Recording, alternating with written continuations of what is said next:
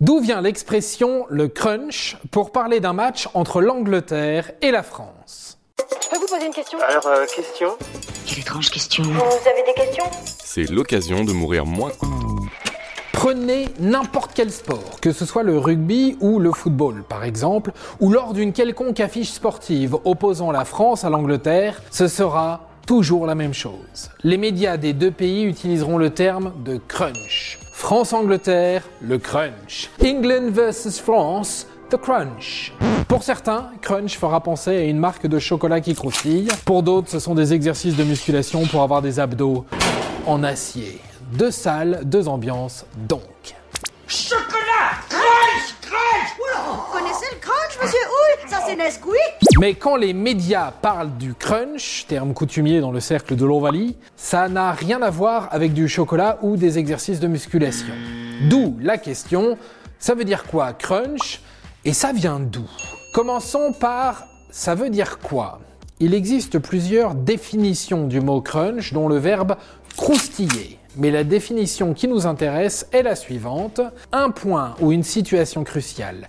Généralement une situation ou une décision aux conséquences importantes doit être prise.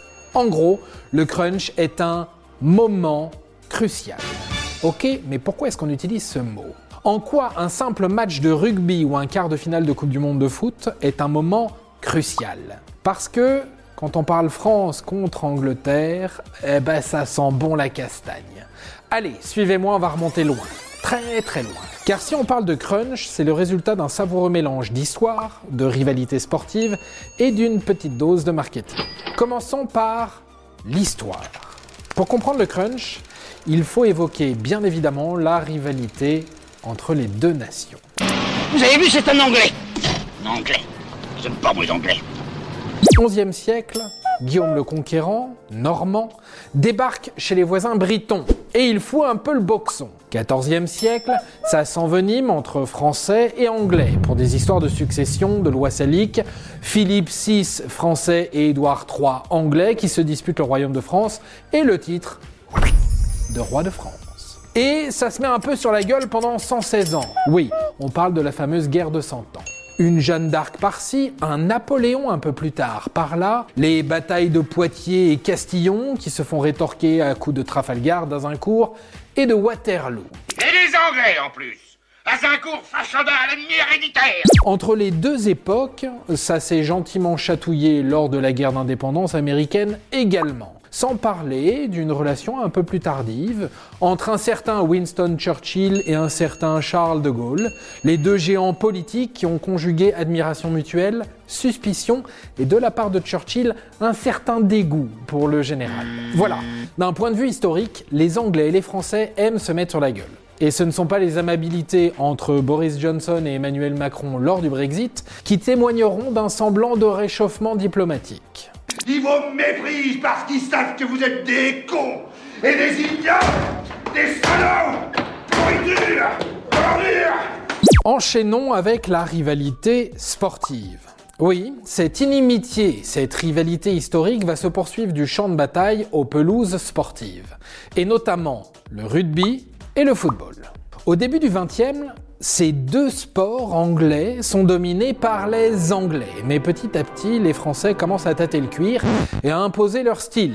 Les Anglais prennent les Français de haut, mais le French flair se met en place. Et le 2 avril 1927, la France, pour la première fois, toute toute première fois, bat les Anglais dans le tournoi des 5 nations. Idem dans le foot, les Bleus commencent à gentiment rivaliser avec les Anglais au fur et à mesure du siècle. Et durant ce 20e siècle se tiendra pas mal de savoureux rendez-vous entre les deux nations.